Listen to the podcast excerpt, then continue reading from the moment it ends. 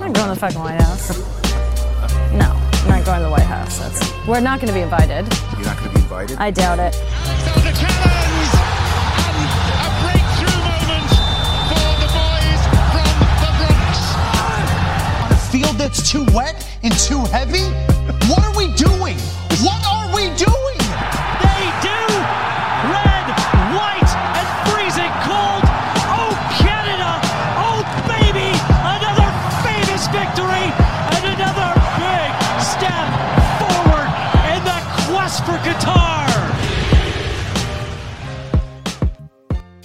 Bonjour à toutes, bonjour à tous. La MLS is back sur les ondes de hype. On se retrouve pour notre rendez-vous hebdomadaire autour de l'actualité du soccer en Amérique du Nord. Et on va pas changer une équipe qui gagne puisque je serai comme d'habitude aux côtés de monsieur Antoine Latran. Euh, comme chaque semaine, comment ça va Antoine? Hello Kevin, ça va très très bien. Grosse émission aujourd'hui et hâte de, hâte de parler. Eh ben, Comme d'habitude, je pense qu'on a un programme euh, assez intéressant. On ne sera pas euh, seulement à deux aujourd'hui puisqu'on a euh, monsieur Florian Valo, milieu de terrain au Miami FC qui est avec nous. Vous le connaissez, il fait déjà partie des intervenants que vous entendrez régulièrement cette année. Euh, Florian, comment tu vas? Bah écoute, très bien, ça fait toujours plaisir d'être de retour. Euh, franchement, j'ai hâte de discuter des MLS euh, aujourd'hui et, et avoir encore une belle émission. Bah écoute, on va parler MLS, euh, mais pas que, puisqu'on a quand même un programme assez sympa. Euh, D'ailleurs, avant euh, de parler MLS, on, va juste aborder ton début de saison en USL avec Miami. Ensuite, bien sûr, on va faire cette fois un gros point sur les résultats du week-end. La semaine dernière, on n'avait que trois matchs. Cette semaine, 14, donc on a pas mal de choses à dire. Et puis, quand même, on va revenir sur l'actualité des sélections, puisque entre nos deux émissions, il y a eu la fin des qualifications au mondial et même le tirage au sort des groupes euh, pour le Qatar. Donc, on va un peu débriefer ça, et puis on terminera sur le preview du week-end prochain en MLS.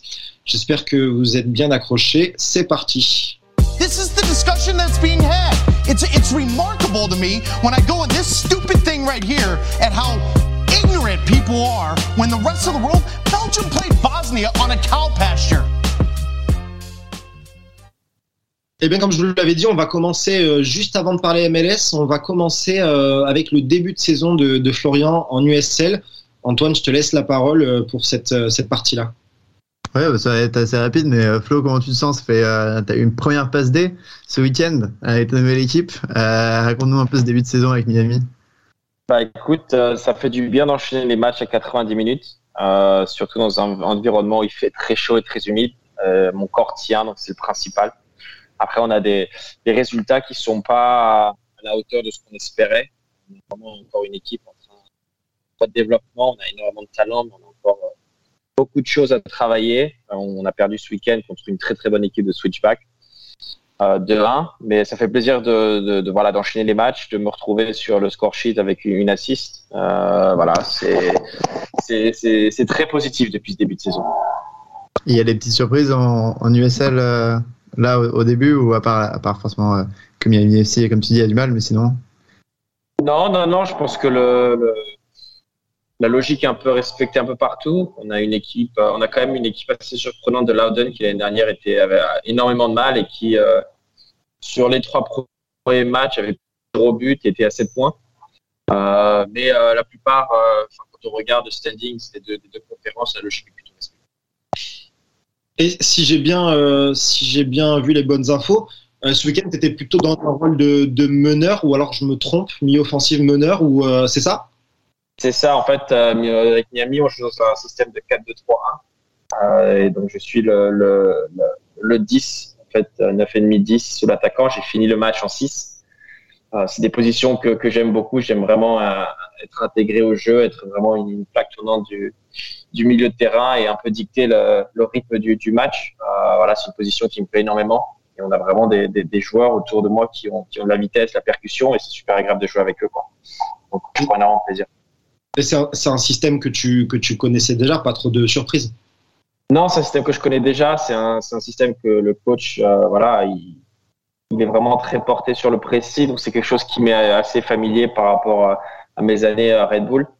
Euh, au départ, il me voyait, en arrivant, il me voyait plutôt sur le, sur, sur les ailes, en, en, en 8 ailier, là. Et il m'a replacé dans l'axe. Euh, voilà, ces positions me vont bien, mais je, je prends beaucoup plus de plaisir dans l'axe que sur le côté. Je pense que bon, avec les, les, les, les petits problèmes physiques que j'ai eu ces dernières années, au niveau vitesse, c'est plus trop ça. Donc, euh, j'essaie d'utiliser mon cerveau autrement plutôt que, que ma vitesse. J'allais parler de, du match week-end prochain, mais il me semble que vous jouez, euh, vous jouez avant en coupe ou euh, je dis des bêtises?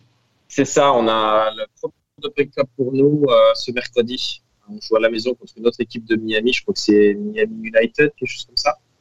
Euh, voilà, c'est un, un, match important parce que le club essayer d'aller le plus loin possible euh, en termes bah, de revenus et puis en termes de visibilité également. avec le, la, potentiellement un match, euh, le prochain match, ce serait peut-être l'Inter Miami, donc ce serait assez intéressant de jouer une équipe qui, euh, en MLS, on en parlera peut-être plus tard, a énormément de mal. Euh, donc voilà, on a, on a une semaine assez chargée avec ce match en Open Cup et puis un, un gros déplacement à, à Tampa, qui, est un peu, qui sont un peu nos, nos, rivaux, donc ça va être un match assez physique et assez intense. Et un truc trop cool avec la US Open Cup, pour ceux qui ne connaissent pas, c'est un peu l'équivalent de la, Coupe de France. Et, et, ce qui est cool, c'est que les matchs sont vraiment régionalisés. Euh, donc ça fait souvent qu'il y a les petites équipes euh, de deuxième ou troisième division qui, qui vont taper l'équipe de la ville en MLS. Euh, et ça a créé des bonnes surprises. Dans le passé, on a eu les, les Cosmos qui avaient éliminé euh, à New York euh, les Red Bull, par exemple. et donc c'est trop sympa, comme tu dis, Flo, dès que tu passes les petites équipes, tu t'affrontes le, le grosse équipe MLS de la région.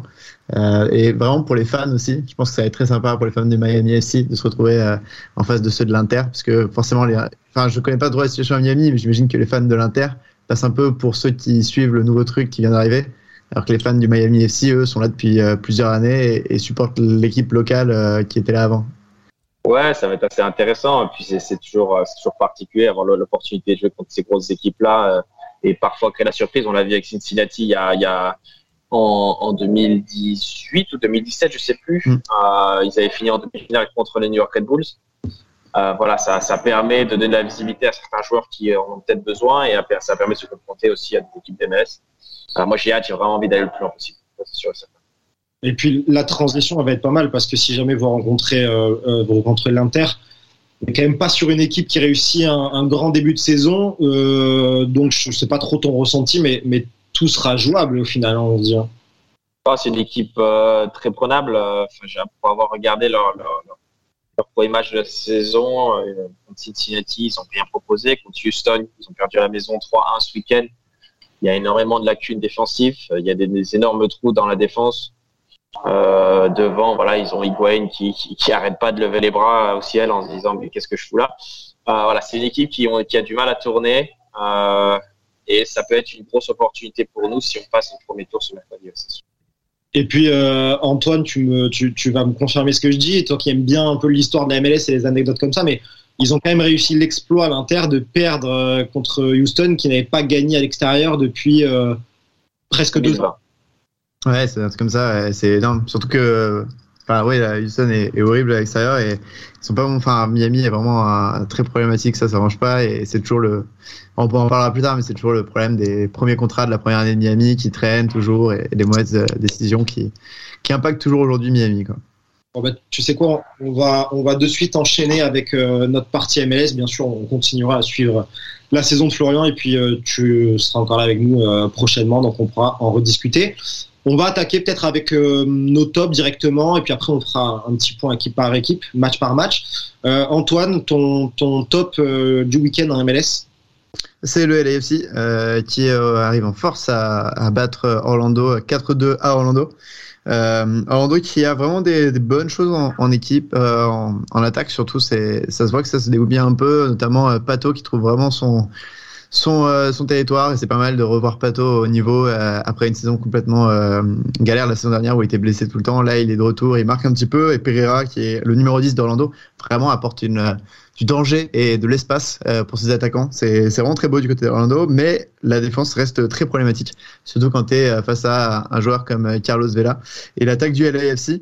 Euh, qui a fait énormément de mal euh, à Orlando et en plus ils ont été malgré deux buts encaissés euh, plutôt bons en, en défense également. Maxime Crépeau commence à assurer dans les buts et on a aussi Mamadou Fall qui est vraiment un des candidats pour enfin dans le meilleur jeune de, ce début de saison. Euh, donc voilà, un gros match du LAFC qui fait du bien euh, avant d'affronter euh, le LA Galaxy dans le derby la semaine prochaine. un déplacement très solide. Moi, de, mon côté, je vais, je vais citer non pas un match, mais, mais trois. On va pas trop rentrer dans les détails parce qu'on va en reparler. Mais enfin, les clubs canadiens ont tous gagné ce week-end en même temps. Montréal 4-3 contre Cincinnati, c'était c'était chaud, mais c'est passé. Euh, Vancouver 1-0 contre Kansas et Toronto 2-1 contre New York City, qui va pas très très bien en ce début de saison. Euh, donc euh, une semaine euh, somme toute assez intéressante pour le Canada, hein, puisque le Canada s'est qualifié pour le mondial, on va en reparler aussi. Euh, on avait un peu ciblé le, niveau des clubs euh, canadiens depuis ce début de saison. Là, ça y est, la saison est, est peut-être enfin, enfin lancée, ça commence à aller un peu mieux, notamment du côté de Montréal, où alors ça prend des buts, mais ça en marque quand même pas mal. Euh, et on sent enfin, j'ai l'impression que, que Georgi Mihailovic peut faire quelque chose de, de bien, outre les passes décisives, si en plus il se transforme en buteur, ça peut être intéressant. Euh, Flo, de ton côté, euh, quel match euh, ce week-end tu, tu, sors du lot? Ben Moi, j'avais suivi euh, Cincinnati-Montréal. Bien sûr, j'aime beaucoup suivre euh, mes anciens coéquipiers. voilà, Cincinnati, toujours énormément de lacunes défensives. Si tu dois marquer plus de 5 buts pour gagner un match, bon, ils vont avoir du mal, même s'ils ont le meilleur buteur du championnat en ce moment, Vasquez, qui, qui est très en forme, qui continue de marquer. mais voilà, moi j'ai suivi Philadelphie Philadelphie qui euh, n'a, sur les trois derniers matchs n'a pris aucun but, en a marqué deux.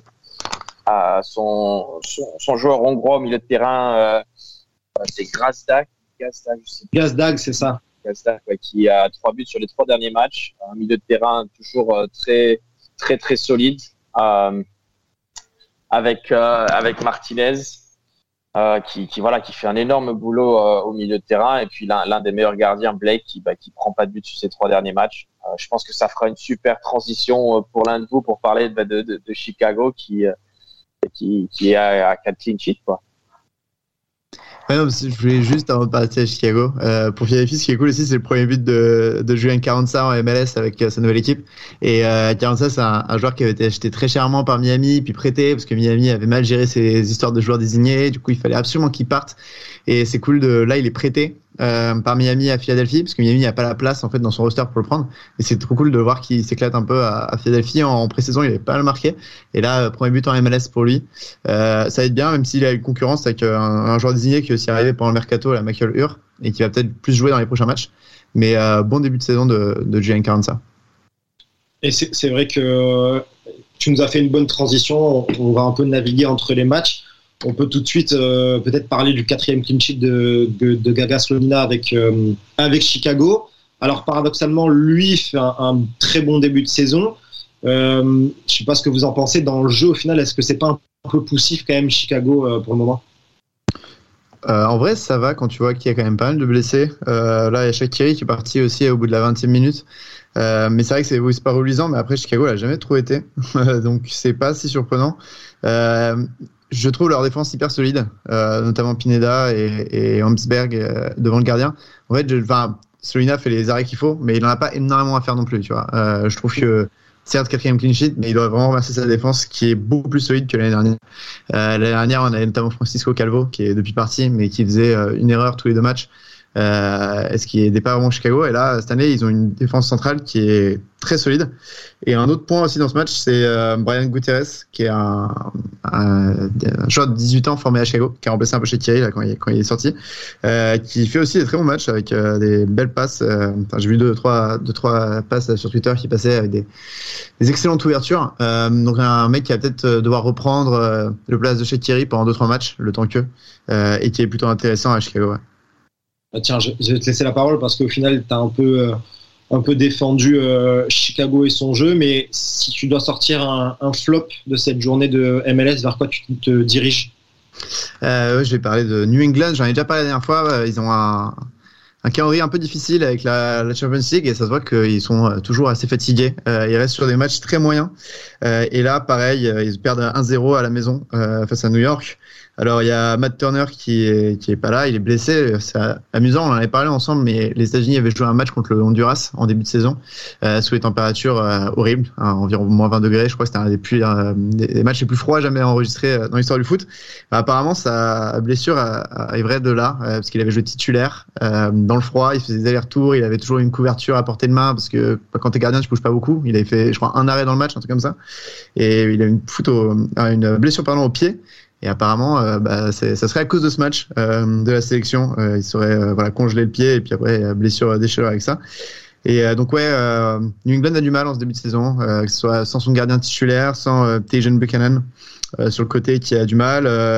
Gustavo Bou et, et Buxka, les deux attaquants, ont aussi pas trouvé le, les chemins du du but. Donc euh, voilà, on ajoute à ça les absences en défense centrale qui ont fait beaucoup de matchs à la Champions League et, c'est un club qui galère en ce début de saison, au contraire de, de New York qui a construit un, de belles choses, euh, notamment avec euh, Frankie Amaya au milieu de terrain, qui, qui, était un joueur qui avait eu du mal à Cincinnati. dans une équipe chaotique et là au New York Red Bulls il revient un peu en force tout comme leur gardien donc ouais beau beau début de saison de, de New York Flo si tu en parlais aussi bah, je voulais juste revenir sur New England. Euh, malgré la, la, blessure de Turner, euh, il y a eu un très très beau match de leur gardien, euh, leur gardien remplaçant Clinton. Je crois qu'il a fait énormément d'arrêts. si, vous, si, vous, si vous regardez le but de, de, Red Bull, c'est un, c'est un, un, but contre son camp. Il peut pas faire grand chose dessus. Mais c'est vrai que c'était un match assez animé. On a, on a, on a j'ai vu New York sur, sur, sur aller vers l'avant, récupérer des ballons très hauts et se projeter très très vite vers l'avant. Mais, euh, mais comme souvent, il leur manque la finition. Euh, il leur manque euh, cet attaquant qui, qui est très, qui va finir dans, la surface marqué. Klimala a énormément de mal, mais ils ont un, un, un milieu très très solide avec Frankie Amaya et Drew Yearwood qui font une, un excellent début de saison, même si Amaya a pris malheureusement un rouge ce week-end. Euh, c'est une équipe qui, euh, qui est très solide défensive, défensivement. Euh, et on l'a vu en fin de saison dernière, ils prenaient pas beaucoup de buts, ils en prennent pas beaucoup toujours. Ils ont un excellent gardien, donc c'est une équipe à suivre qui va être très dure à, manœuvrer. Et, c'est vrai que voilà, comme tu as dit, New England a vraiment du mal et ça sera un match intéressant ce week-end contre l'Inter Miami à l'Inter Miami. New England a du mal et euh, on se rend compte que c'est pas la seule bonne équipe de la saison dernière qui, qui démarre doucement. On peut peut-être parler aussi de, New York City euh, FC qui a perdu encore ce, ce week-end. Alors on sait que cette semaine, ils vont jouer la demi-finale de Ligue des Champions CONCACAF. Euh, on en avait parlé, euh, Antoine, souviens-toi, avec Chris Mavinga, qui, euh, tu vois, était assez indulgent en nous disant que cette compétition, ça demandait beaucoup d'énergie et donc c'était peut-être en partie dû à ça que New York galérait. Euh, est-ce que tu es d'accord? Est-ce que tu penses qu'après cette échéance Ligue des Champions, ça ira un peu mieux? Est-ce qu'on va retrouver peut-être un Castellanos un peu plus adroit dans les buts? Ouais, comme on le disait en début de saison, ils n'ont pas forcément la profondeur euh, pour euh, jouer euh, sur tous les tableaux de bonne manière. Et en fait, c'est un peu la même chose avec New England. C'est un peu la même chose avec Montréal, qui en vrai, malgré bah, enfin, leur victoire dont vous parliez un petit peu plus tôt, c'est quand même contre Cincinnati, pas une, la meilleure des défenses. Donc, c'est pas non plus un grand révélateur de, je trouve, d'une hausse de talent. Et donc, c'est ouais, la, la Champions aspire vraiment des, forces.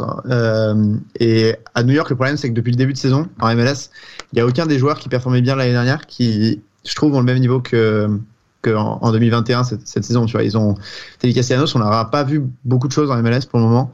Euh, et pareil pour le, le reste des effectifs, ils, ils jouent pas mieux que, que l'an dernier, donc forcément euh, avec la fatigue, ça aide pas.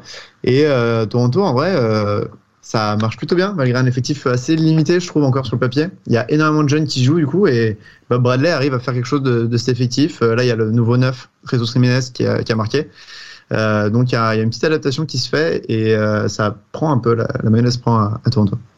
En parlant d'un jeune qui, démarre un peu mal, moi, j'en attends plus. Je sais pas ce que vous en pensez, notamment Florian, si tu l'as vu un peu jouer, mais euh, qu'est-ce que tu en penses de, de Thales Magno du côté de New York à gauche? Est-ce que tu l'as déjà vu en début de saison ou pas du tout? D'être Antoine? Ouais, franchement, il est bon, il est bon sur le côté, il fait des, bonnes choses sur l'aile et, et c'est un peu celui qui, euh, à mon avis, a des espoirs qui va peut-être remplacer euh, l'efficacité de Castellanos s'il part cet été. Il y avait des rumeurs qui disaient qu'il n'allait pas forcément être remplacé directement. Et c'est des mecs comme Magnus ou Weber qui, à mon avis, prendront la relève euh, devant. Quoi. Et moi, justement, je le trouve un peu poussif et je pense que Comme lui il est sur l'aile gauche, il y en a un autre sur l'aile droite. Je trouve que Cassianos il est quand même pas super bien alimenté en ballon depuis le début de saison et, c'est dans ce sens-là où je suis un peu un peu déçu et j'ai peur surtout que si Castellanos part, ce soit quand même super léger offensivement euh, du côté de New York. Euh, moi le point d'interrogation c'est Hébert euh, pour moi qui est donc ce Brésilien qui lorsqu'ils l'ont acheté, il fait une super, euh, super début euh, de, de, carrière à, à NOC FC, qui avait marqué quelques buts, et puis après, il a été totalement muet pendant quelques mois, notamment longuement blessé. Et c'est là où Castellanos est arrivé, a pris sa place. Mais l'année dernière, quand Castellanos était blessé, Herbert était un peu revenu dans le jus. Euh, donc j'ai hâte de voir en, sur la suite, en fait, parce que je pense que Castellanos partira cet été. en vrai, je pense que malheureusement, là, son début de saison, ça n'allait pas avoir une super offre en Europe. Euh, donc, moi, je pense qu'il partira peut-être en Amérique du Sud ou alors dans un club, mais pas aussi cher qu'on aurait vu cet hiver. Euh, et euh, c'est là que peut-être un mec comme Hébert va devoir rehausser son jeu et, continuer à enchaîner les minutes.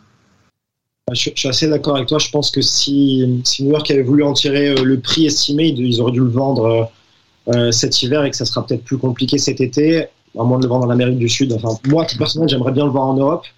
C'est vrai que je trouve ça dommage de retourner en Amérique du Sud, mais bon, on, va voir ce que ça donne. Du côté des équipes qui galèrent un peu en ce début de saison, moi j'ai noté Portland. Euh, Portland, si je me trompe pas, au classement, c'est seulement 4, 4 points ou 6 points, peut-être, un truc comme ça, en, en 5 journées, ou en 6 journées, même 6 points en 6 journées, c'est ça. Euh, et c'est surtout 3 cartons rouges déjà récoltés. Euh, alors, Florian, tu, tu l'as vu, apparemment celui de ce week-end n'était pas non plus super, euh, super mérité, celui du petit Bonilla. Bah, c'est quand tu regardes le ralenti, c'est euh, voilà, c'est de la frustration, c'est une impulsion, c'est vrai, c'est juste un euh, choc. Il l'a poussé euh, un peu un peu haut près du visage et euh, je pense que l'arbitre a cet arbitre, je suis pas très très fan déjà, mais c'est vrai que c'est un carton rouge assez discutable. Et après, ça n'enlève pas que euh, ils ont très très mal débuté leur, leur début leur début de match contre euh, contre les Galaxy. Euh, il leur manquait Portland manquait énormément de percussions devant. Ça a perdu énormément de ballons. Euh, donc c'est une, défaite assez logique et selon moi. Euh, les Galaxy est venu avec euh, avec l'envie de gagner. Ils ont énormément énormément provoqué la défense adverse. Avec énormément de courses vers l'avant de Grand Cyr, Cabral, et avec un, un Chicharito très décisif dans la surface. Voilà, ils avaient énormément de percussions devant, c'est ce qui leur manquait à Portland pour, pour rivaliser. Ce que, ce j'allais dire, c'est que moi, il y a un attaquant, j'en attends un peu plus de lui. J'ai l'impression qu'il est pas super mobile et que ça ça marche pas pour l'instant. C'est le Polonais Nies Goda. Je sais pas ce que tu en as pensé si tu l'as vu un peu, mais je crois qu'il a marqué un but en six journées pour le moment. Et, euh, et forcément, ben, quand tu as un attaquant qui marque pas, c'est de suite plus compliqué. Oui, bah c'est sûr que pas, c'est pas, pas le joueur le plus en vue. Euh, t'attends un peu plus de, ton- attaquant, voilà, qui marque sur plus qui, qui déjà qu'il ait des ballons dans la surface. Moi, j'ai- j'ai- j'aime, beaucoup les, frères, euh, les frères Chara, euh, le, plus ancien capitaine au milieu de terrain, euh, qui est voilà, qui est très expérimenté, euh, très bon dans, la, gestion du match, et puis euh, son petit, son petit frère devant, qui voilà, qui est très percutant, euh, très vif, qui aurait dû marquer même deux buts euh, pour égaliser et, aider bah, son équipe à, à, à accrocher euh, quelques points. Mais, euh, mais c'est vrai que ce sont, ce sont deux joueurs qui sont vraiment très très importants à leur équipe. J'ai très peu vu malheureusement Blanco, qui voilà, euh, qui qu'on considère comme l'un des meilleurs joueurs de, ce championnat et qui était un peu muet euh, sur ce match. Il revient un peu de blessure. Je crois que c'était la première titu ou un truc comme ça depuis, euh, depuis qu'il revient. Et il y a aussi Felipe Mora qui est euh, normalement euh, l'adversaire de Niels Goda pour euh, jouer en, neuf, euh, qui est blessé mais qui revient à la fin du mois là. Donc euh, normalement, je pense qu'il y aura un peu de mieux à, à Portland. Pareil, Williamson, il revenait pour, euh, enfin, il revient de blessure aussi. Euh, Il y a, ouais, y a l'effectif qui peut petit à petit se, se redévelopper. Je pense que, enfin, je me fais pas trop de soucis sur la fin de la fin de saison, mais c'est sûr que quand voilà, quand tu perds, euh, il y a une seule victoire, je crois, en six matchs, c'est c'est pas un début de saison canon. Après, euh, après c'est Portland. Hein. Portland a, son habitude. C'est toujours, euh, c'est un diesel, ça démarre doucement, mais ça finit très très fort. Quoi. Donc, euh, comme tu l'as dit, il leur manque des joueurs, mais on peut s'attendre à, à, beaucoup de changements et à des résultats qui vont, qui vont tourner en leur faveur euh, en ce, vers, vers le milieu, fin, fin de saison. Et puis du côté des, des équipes qui ont gagné également, euh, ça, va te faire plaisir. Ça fait quelques semaines que j'arrive plus à te vanner Antoine, mais c'est Seattle encore une fois hein, qui a gagné contre Minnesota 2-1, qui va jouer la demi-finale de Concacaf euh, Champions League cette semaine si je me trompe pas, et qui est sur cinq matchs sans défaite avant cette demi-finale. Ouais, c'est du beau. Le tout euh, sans euh, Lodeiro et Ruiz qui reviennent là normalement. Enfin, ils sont revenus lors du match euh, contre Minnesota et ils reviennent pile à temps pour euh, pour la Champions League. Donc euh, très bon très bon début de saison, ça fait plaisir. Euh, on a Stéphane Fry aussi dans les buts qui a fait un super match alors qu'il a 36 ans. Euh, c'est dingue parce qu'il est, enfin là pour le moment il fait début de saison canon alors qu'il est il est pas plus jeune que que l'année dernière et surtout c'est Jao Polo au milieu de terrain qui est un peu la pièce maîtresse pour cette équipe de Seattle Euh, là, il marque un superbe but, mais en général, dans ses décalages, dans ses ouvertures, euh, il est vraiment génial. Donc, euh, très beau début de saison. Le seul problème, c'est qu'on a deux joueurs, euh, deux défenseurs centraux qui, qui sont blessés là. Euh, D'un côté, on a euh, Yemar et de l'autre côté, Arriaga, qui est sorti là, pendant, pendant, ce match. C'est pas très bon d'aller en d'aller en Champions League sans tes. Maintenant, il y a un, un jeune qui est sans être trop jeune, qui, qui est un peu en train de se révéler là, c'est Rajan, qui a pris la place euh, justement du, blessé là ce week-end. C'est assez intéressant parce que c'est un mec qui sort pas d'un centre de formation, c'est vraiment quelqu'un qui a fait euh, 3-4 ans de college soccer avant de rentrer, euh, qui a fait, euh, enfin qui est vraiment passé par un, schéma de formation euh, un peu à l'ancienne et qui euh, là commence à engranger des minutes en MLS et qui devient euh, une bonne troisième ou quatrième voie euh, pour euh, pour les défenseurs centraux euh, à Seattle. Donc euh, sympa de le voir euh, un peu émerger de cette façon. Et puis du côté des jeunes, pour faire un petit aparté, je sais pas ce que tu en penses, mais j'ai un peu suivi Seattle en début de saison et j'ai aussi suivi les débuts de, de la réserve Tacoma en, MLS Next Pro. Il y a quand même, euh, quand même un sacré potentiel euh, chez les jeunes de Seattle. hein. On, peut en citer certains qui ont déjà joué en, équipe première, soit Danny Leiva ou Josh Atencio qui revient de blessure, euh, il me semble, au milieu de terrain. Et là, en début de saison, on a vu les petits Obed Vargas et, Baker Wissing, c'est des 2005. Je sais pas ce que tu en penses, mais l'avenir, il est quand même plutôt sympa, surtout au milieu de terrain avec ces jeunes-là. Ouais, vraiment, il y a une belle, belle effort de formation et qui est fait dans la région depuis 2-3 ans. Alors qu'avant, ça galérait un peu à Seattle pour sortir des jeunes. Ça en restait quelques-uns. Il y en a beaucoup qui, en plus, euh, avec le, les compétitions qui s'enchaînent, ont des chances pour jouer. Euh, Danny Leiva, notamment, l'année dernière, il a pas mal joué en fin de saison. Ben Vargas, là, au tout début de saison, euh, en Champions League notamment. Euh, donc c'est vraiment cool. Et puis, comme je disais, Tacoma et la réserve permet euh, d'avoir des, des jeunes de 16, 17 ans, mais aussi justement comme Rajan, des, des jeunes de 23 ans qui passent par le college soccer et reviennent après. Euh, donc c'est cool d'avoir toutes les approches et, et euh, d'avoir euh, une, une, une équipe réserve qui performe. Surtout que je sais pas si t'en penses, mais je trouve leur logo incroyable. Euh, faut, faut le googler un peu, mais c'est un, un bateau qui est euh, pris par une sorte de pieuvre géante, par un kraken. Euh, Enfin, je trouve le logo magnifique de, de cette réserve, donc euh, ça me fait plaisir. C'est- pas qu'un podcast football, hein, on donne des avis sur tout. On, Ah, bah, bien sûr. on avait dit qu'on aimait bien la couleur du stade de Austin en début de saison, donc euh, tu vois, voilà, si tu as un petit, euh, un petit avis mode ou quoi que ce soit, Florian, n'hésite pas surtout. Hein, on est là pour ça. Euh, là, tout de suite, non, non, non. Là, non, parce que vous ne voyez pas, mais il est en capuche là devant nous, hein, donc il donnera Il pas. me, manque les, il manque les lunettes de soleil. J'ai j'ai un tournoi de poker juste après, donc je me prépare mentalement. Euh, et alors, tiens, juste pendant qu'on y est, on, on va donner les, les derniers résultats, mais moi j'aimerais bien t'entendre, Florian. Tu en as parlé tout à l'heure parce que c'est actuellement le meilleur buteur de, de MLS, l'attaquant de, Cincinnati, Vasquez. Toi, tu le connais un peu. Euh, Qu'est-ce que tu peux nous, présenter rapidement en termes de, profil et ce que ça peut donner d'après toi au cours de la saison? Alors, c'est euh, un profil, euh, dans un 4-4-2, c'est un target player, on va dire. Euh, c'est vraiment un, un beau bébé, euh, très très physique, euh, puissant, grand, mais voilà, il a, il a des, il a une belle technique également. Euh, son but ce week-end, euh, voilà, il se, c'est, il, il se la joue un peu renard des surfaces, mais avec une belle finition, une espèce de, de double contact pour passer le gardien et, et- et finir au premier poteau. C'est euh, voilà, c'est comme ça qu'il marque. Il est, il est dans la surface, il est toujours au bon endroit au bon moment et il est en train de gagner en, en confiance. Euh, l'année- L'année dernière, il a fini la saison avec quatre buts sur les 4-5 derniers matchs. Voilà, c'est un joueur qui a besoin de confiance, qui travaille énormément à l'entraînement. Il est très très professionnel et le voir réussir dans un système de jeu bah, qui lui convient avec euh, en étant target player, voilà, ça me surprend pas. Euh, ça va être un attaquant à regarder, surtout si euh, il continue à marquer, parce que voilà, il y a la Coupe du Monde, c'est en fin d'année, qu'il y a énormément de, de, de, questions sur voilà, est-ce que les, États-Unis ont un, un, un vrai numéro 9 bah, Lui pourrait potentiellement euh, apporter quelque chose de différent à cette équipe. Ça, c'est sûr et certain. Ouais, c'est ce que j'allais dire. Il manque euh, une présence physique un peu en pointe euh, pour les États-Unis et on a parlé plusieurs fois du problème des, avant-centres. Je pense que clairement, euh, tu fais une bonne fin de saison juste avant les playoffs ou pendant les playoffs et tu as vraiment moyen d'intégrer une liste peut-être de 30 pour les matchs préparatoires, puis de 23 euh, si tu arrives à marquer un ou deux buts en prépa. Donc c'est la bonne saison pour pour Vasquez de revenir un petit peu, même s'il n'a pas encore été appelé en sélection. Vous savez quoi, vous êtes très très fort parce que ça fait une, bonne transition quand même pour euh, les sélections. Juste avant, je vais juste donner les derniers résultats parce qu'il me semble qu'on n'a pas parlé non plus de tous les matchs, il en reste quelques-uns. On a eu la victoire de Nashville qui a gagné 1-0 euh, sur la pelouse de, Columbus. On a eu Atlanta qui a gagné 1-0 également contre DC United en toute fin de rencontre. Euh, et puis je crois qu'on n'avait pas cité non plus Colorado, Salt Lake, un partout. euh, avec deux équipes qui ont plutôt bien, euh, plutôt bien démarré le championnat. Euh, et ben écoutez, on va pouvoir passer à, la suite, notamment au niveau des, des sélections. Peut-être avant de parler du tirage au sort de la Coupe du Monde, Antoine, on, revient sur les derniers matchs de qualification et on rappelle les derniers résultats de ce qui s'est passé. Ouais, après la, après dernière émission, il manquait un match à chaque sélection euh, pour finir la, ça, pour finir les, éliminatoires.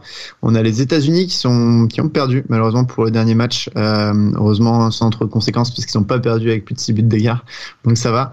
Euh, ils ont perdu 2-0 au Costa Rica euh, et face au Costa Rica. Et on a euh, du côté du Canada euh, une, une autre défaite également au Panama 1-0 euh, qui fait un peu plus de mal eux parce qu'on parlera de, la Coupe du Monde mais qui leur a pas permis de passer au chapeau 3 pour la Coupe du Monde et donc euh, peut-être d'avoir un, un, tirage un peu plus facile. Ça n'a pas été le cas pour eux. Euh, donc voilà deux défaites pour finir le, pour finir cette, cette expérience aux, aux, éliminatoires, mais deux défaites qui, bah, par exemple pour les États-Unis, le Costa Rica, on n'en a pas beaucoup parlé, mais sur les, les 7 derniers matchs, ils avaient 19 points pris sur 21. Ils avaient fait une excellente euh, fin d'éliminatoire euh, pour se qualifier euh, en barrage intercontinental au Qatar. Donc, une sacrée, euh, sacrée équipe, c'était du Costa Rica et, les États-Unis ont vraiment euh, bon, célébré finalement euh, en fin de match comme il le fallait, mais n'ont pas proposé quelque chose de très beau contre le Costa Rica. Et le Panama, c'était un peu pareil, assez problématique pour le Canada, mais finalement, ils finissent quand même premier des éliminatoires de CONCACAF, donc une belle perf au final. Ouais, c'est vrai qu'on a on, on n'a pas trop parlé au final du Costa Rica dernièrement, mais c'est une équipe qui est bien revenue. S'ils passent le barrage, ça peut ça peut être intéressant euh, en Coupe du Monde. Euh, enfin, un peu comme d'habitude, j'ai envie de dire, parce que souvent le Costa Rica nous habitue à des Coupes du Monde intéressantes. Bah eux, ils ont eu une dynamique euh, vraiment sur la fin, parce qu'ils sont partis un peu dans ces éliminatoires avec les, vétérans habituels un petit peu, mais qui étaient vraiment très vieillissants. Et là, sur les derniers matchs, ils ont énormément de jeunes. Alors il y a toujours, par exemple, Kevin Navas, hein, mais il y a énormément de, de jeunes qui qui font le taf et, et qui arrivent à, à qui, enfin, qui sont du championnat local et qui ont arrivé à prendre un peu la le pouvoir de, de, ces éliminatoires. Et franchement leurs résultats euh, sur les derniers matchs ils sont assez impressionnants. Euh, bah, je pense à notamment une, une belle victoire contre contre les États-Unis mais il y avait aussi exactement une victoire euh, contre le Canada euh, dans cette même fenêtre là le 25 mars. Euh, et ça leur a permis de, de revenir à cette quatrième place et peut-être une chance d'aller au Qatar. Je crois qu'ils si je dis pas de bêtises ils jouent contre l'Os non je sais plus contre qui ils jouent mais en tout cas il y a moyen de la Nouvelle-Zélande c'est ça, Nouvelle-Zélande, c'est pas Australie. Donc, il euh, y a moyen de passer dans cette Coupe du Monde et ce serait cool pour la CONCACAF d'avoir quatre euh, prétendants. Justement, on, on, rappelle donc le Canada, euh, Mexique et États-Unis sont pour le moment qualifiés. On va pas attendre plus et je pense qu'on va on va essayer de se mouiller un peu. On va rappeler les groupes et puis euh, on va essayer de voir ce que ça peut donner euh, pour ce, ce, mondial. On va commencer peut-être avec le groupe des États-Unis. je rappelle que donc ils seront dans le groupe de l'Angleterre, de l'Iran et d'une équipe à définir qui sera le Pays de Galles, l'Écosse ou l'Ukraine. Euh, Flo, je me tourne vers toi. Une petite pensée sur ce groupe des États-Unis et est-ce que tu penses que ils peuvent en sortir? Alors on ne connaît pas la dernière équipe, mais à vue d'œil comme ça. Alors euh, pour en sortir, il faut être dans les deux premiers, c'est ça hein? Ouais, c'est ça. Ouais. Enfin, bah, personnellement, moi je pense que c'est un groupe très très abordable pour eux. Euh, je pense que le match le plus important, ça va être le match de l'Angleterre.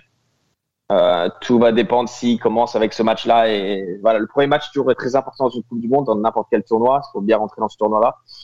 Mais euh, c'est un groupe très abordable. Je les vois finir deuxième, euh, voire même premier s'ils gagnent contre l'Angleterre. Mais voilà, je les vois, je les vois atteindre le tour suivant, enfin, le knockout stage assez facilement. Et toi, Antoine, de ton côté, autant d'optimisme ou pas euh, je sais pas trop. En gros, il y a l'Angleterre qui est un peu le, gros morceau. Euh, D'après ce que j'ai lu, l'Iran est en fait un, une, je sais pas vraiment. Moi, je me suis spécialisé au Canada, États-Unis. J'avoue, le reste du monde, c'est pas forcément mes connaissances, mais d'après ce que j'ai pu lire, c'est une équipe plutôt bonne en Asie, euh, qui a l'habitude de faire les grands tournois. Donc, euh, pour le coup, euh, je me, enfin, ça serait quand même pas facile. Et euh, pareil pour le dernier match, que ce soit l'Écosse, le Pays de Galles ou l'Ukraine. Bah, le Pays de Galles, ça peut être un énorme morceau aussi.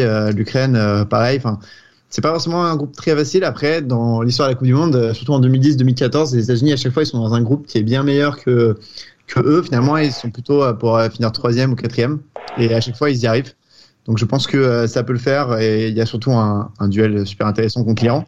Forcément, euh, en jeu, euh, enfin voilà, on a parlé de mode, on peut parler géopolitique, mais euh, ils sont en train de, de signer en ce moment même là, les accords pour le nucléaire iranien. Il y a tout, tout l'enjeu des, sanctions américaines dessus. Et puis il y a, déjà eu un match comme ça en, en 98 euh, qui avait, enfin j'avais fait un papier dessus pour Lucarne opposé à l'époque dans le magazine et il y a tout à, enfin le match avait été avait failli être annulé. Il y avait des grandes manifs autour du stade à l'époque, donc un, enjeu assez important. Et pareil pour l'Angleterre, c'est assez drôle, mais pour la petite histoire, euh, déjà en 2010, quand les Anglais tirent euh, les États-Unis, tout le monde pense que ça va être un match très facile. Finalement, il y a un partout avec une bourde monumentale de, de Green euh, dans les buts de l'Angleterre. Pour ceux qui s'en souviennent, il recrache vraiment le ballon dans, dans son but.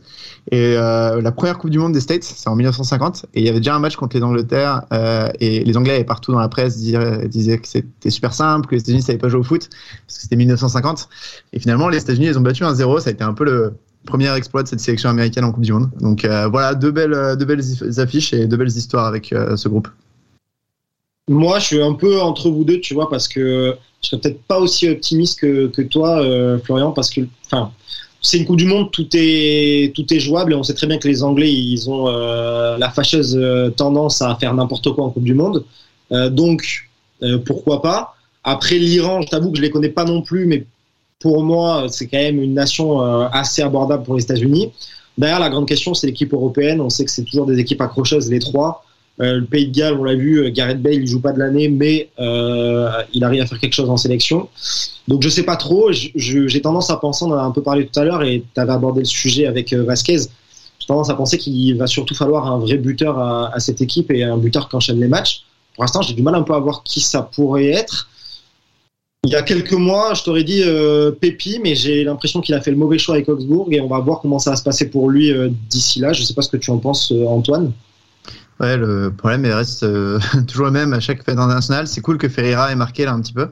Il faut qu'il continue cette belle lancée avec Dallas, mais c'est pas forcément un profil qui m'impressionne énormément non plus. Josh Sargent, si maintenant il joue sur l'aile à Norwich, donc ça semble aussi pas être un, un profil de neuf qui peut être excellent. Euh, moi, j'adore Daryl Dickey, mais il est blessé. Et je crois qu'il est blessé jusqu'à la fin de saison. Donc, euh, en fait, faut qu'il revienne. Euh, faut qu'il fasse un super début de saison en août-septembre pour revenir dans la conversation.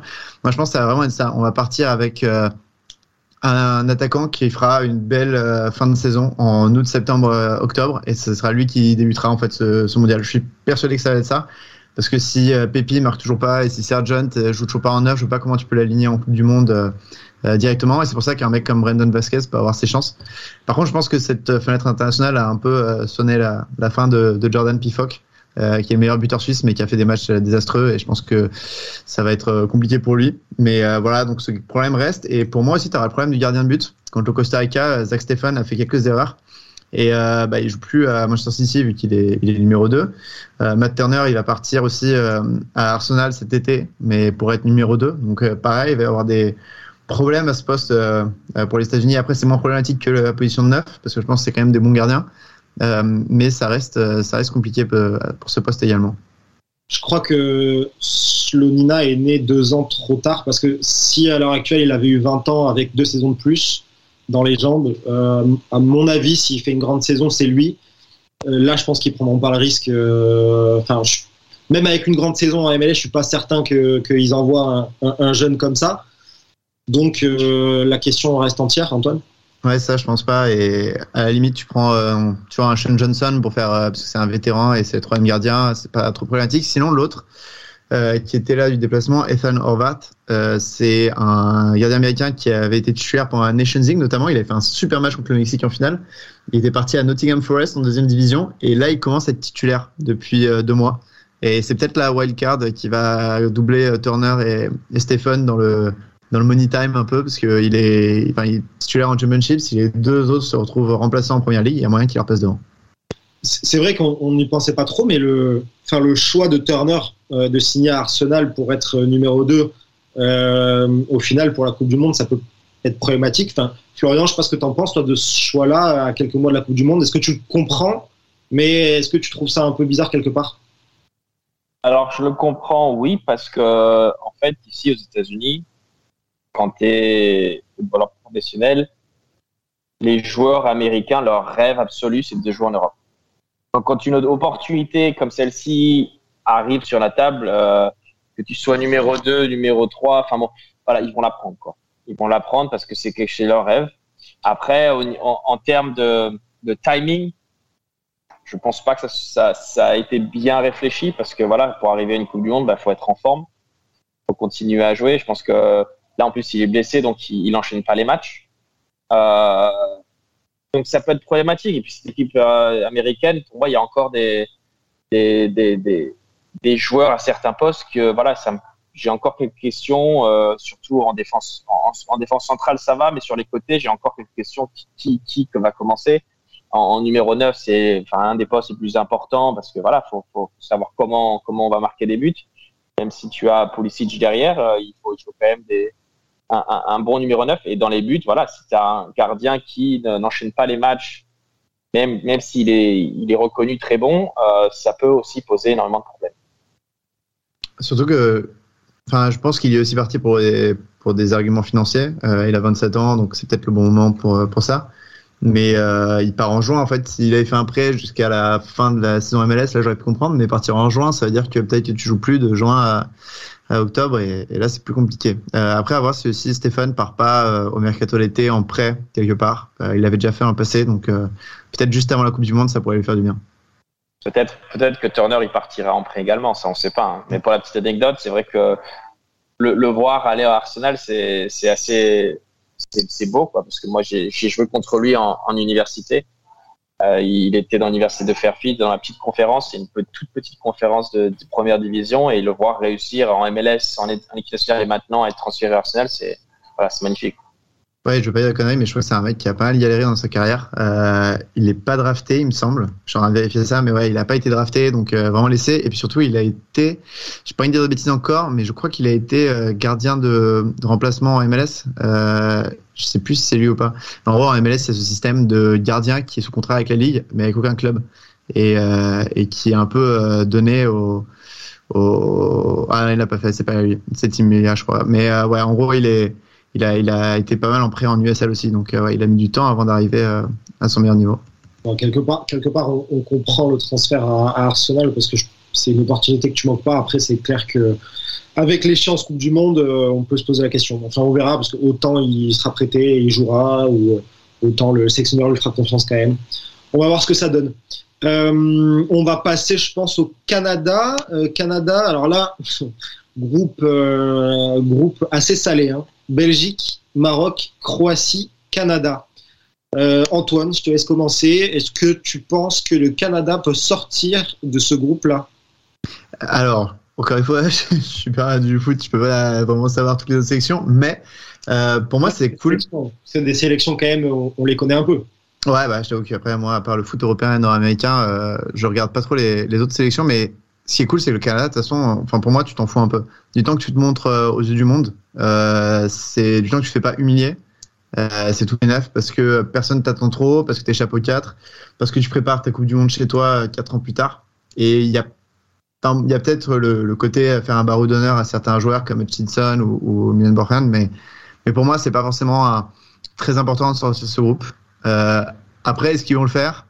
En vrai, il y a moyen. Enfin, voilà, le Maroc, je connais pas énormément, mais la Croatie est vieillissante. Pourquoi pas, après la Belgique, euh, réussir à, à passer, euh, à passer le truc. Mais je serais assez surpris. Enfin, faut, faut vraiment regarder les matchs de pré-saison parce qu'on les a pas vus jouer contre des équipes non CONCACAF depuis très longtemps.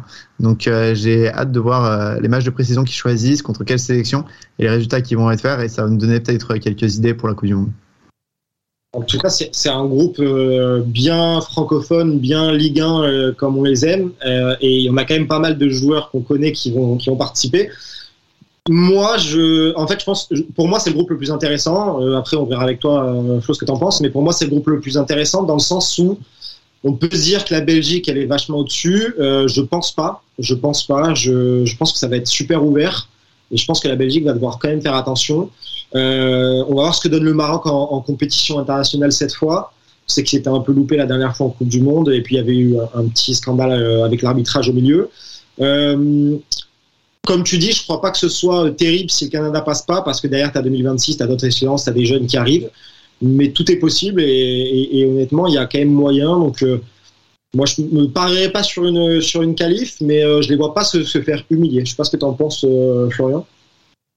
Bah, moi, écoute, c'est un, un, très beau groupe, de très belles équipes. J'ai envie qu'ils aillent loin, en fait. J'ai envie qu'ils passent les, ces, ces, ces, phases de poule parce que ils proposent du bon jeu. Tu, enfin, sur les, ces dernières années, on les a vus progresser d'une façon bah, assez extraordinaire. Ils ont des joueurs de talent, euh, des, beaucoup d'individualité qui peuvent faire énormément de balles, surtout devant. Euh, J'ai vraiment envie qu'ils fassent quelque chose de bien, en fait plus envie que le Canada réussisse que les, les États-Unis. je sais pas pourquoi, mais j'ai envie. Voilà, c'est quelque chose que c'est un groupe, je pense potentiellement c'est faisable. Après, c'est la Coupe du Monde, tout peut arriver. Euh, on l'a vu la dernière Coupe du Monde avec euh, certains euh, certaines équipes comme le Japon qui avait accroché la Belgique en phase éliminatoire. C'est voilà, tout peut arriver. C'est très dur de donner euh, de donner un, avis objectif et de dire bon bah est-ce qu'ils vont sortir ou pas? Mais voilà, personnellement, j'aimerais qu'ils sortent dans les deux premières. En vrai, je trouve qu'il y a moyen parce que tu as pas mal aussi de joueurs euh, qui ont l'expérience en Europe.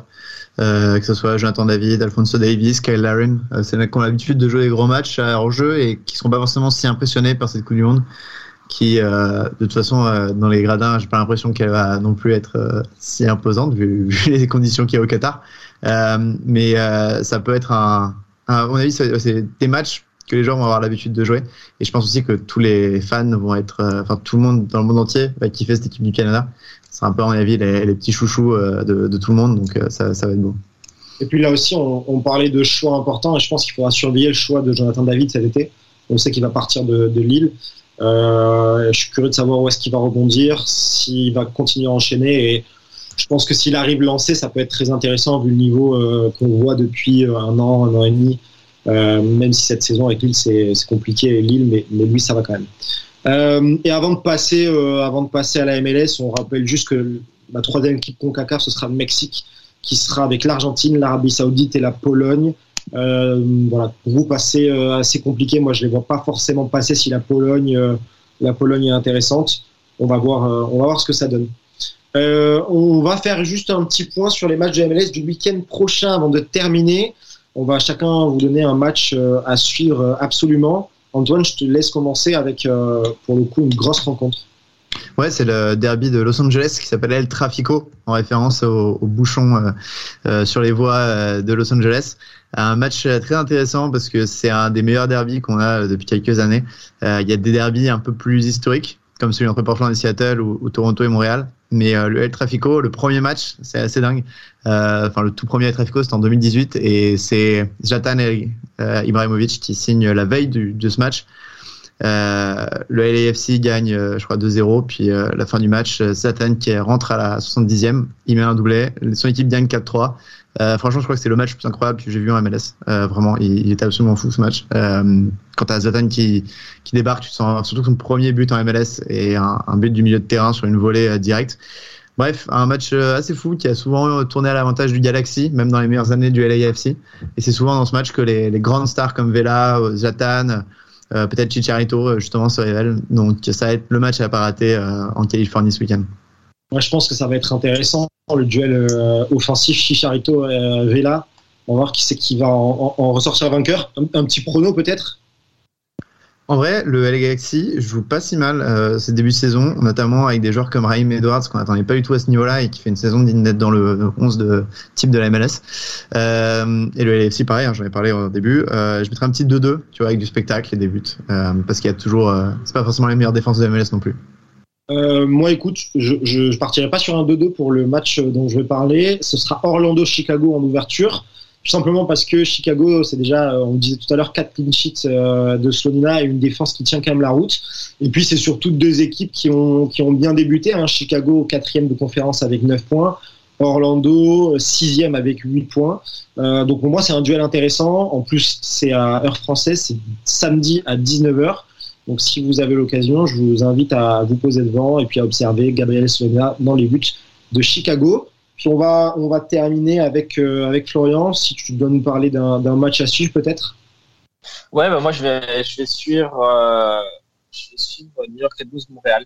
Euh, bah, deux équipes, deux extrémités du tableau. New York Red Bulls deuxième, Montréal treizième il me semble avec euh, treizième avec quatre points. ils ont enchaîné les matchs, ils ont mis sept buts sur les derniers, les, deux derniers matchs. Ils en ont pris six ils vont jouer une équipe des New York Red Bulls qui prennent moins d'un but par match et qui malheureusement ont du mal à, à marquer. Donc ça va être un match assez intéressant. Euh, je vois quand même New York Red Bulls gagner peut-être 2-0 à la maison. Euh, maintenant qu'ils ont récupéré leur attaquant de, de Watford et, et leurs Brésiliens euh, qui vont certainement enchaîner les, commencer à enchaîner les matchs. Euh, mais ça peut être quand même un, un, un duel assez intéressant, surtout avec Milovic euh, qui, bah, qui est en forme après ce, le, le, le week-end dernier où il a mis deux buts et une passive, je crois. Euh. Donc voilà, un match à suivre, assez intéressant. En plus, tu, tu pourras le suivre parce qu'il me semble que c'est la veille de ton match à toi, c'est ça? Euh, Il me semble que non, parce que nous, on joue le samedi et eux, ils jouent, bah, ils jouent samedi 9 à euh, 4 p.m. Donc, c'est euh, 22 heures françaises. Euh, et donc, euh, nous, bah si, bah si, bah, je pourrais peut-être regarder la première mi-temps. Parce qu'après, bon, voilà, on se prépare, mais euh, je pense que la première mi-temps, je pourrais la regarder.